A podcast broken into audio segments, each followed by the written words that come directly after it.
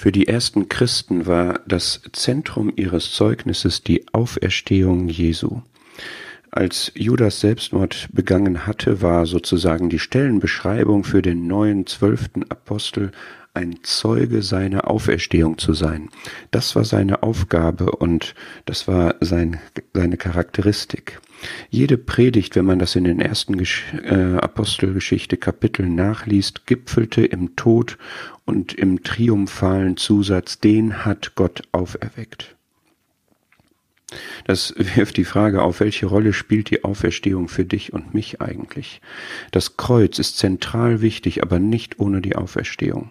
Sein Tod für unsere Sühnung war wirksam und war unerlässlich und er ist dann um unserer Rechtfertigung willen auferweckt worden. Er ist für unsere Sünde und Schuld gestorben und wir haben jetzt neues Leben. Wir glauben an einen lebendigen Christus im Himmel.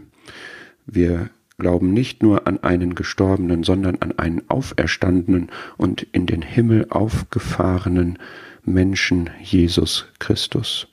Und dieser, das wird dann auch in jeder Rede hinzugefügt in den ersten Kapiteln der Apostelgeschichte, gebietet Buße zu tun, Umkehr zu ihm, der uns geliebt und sich für uns hingegeben hat und der auferstanden ist und jetzt lebt.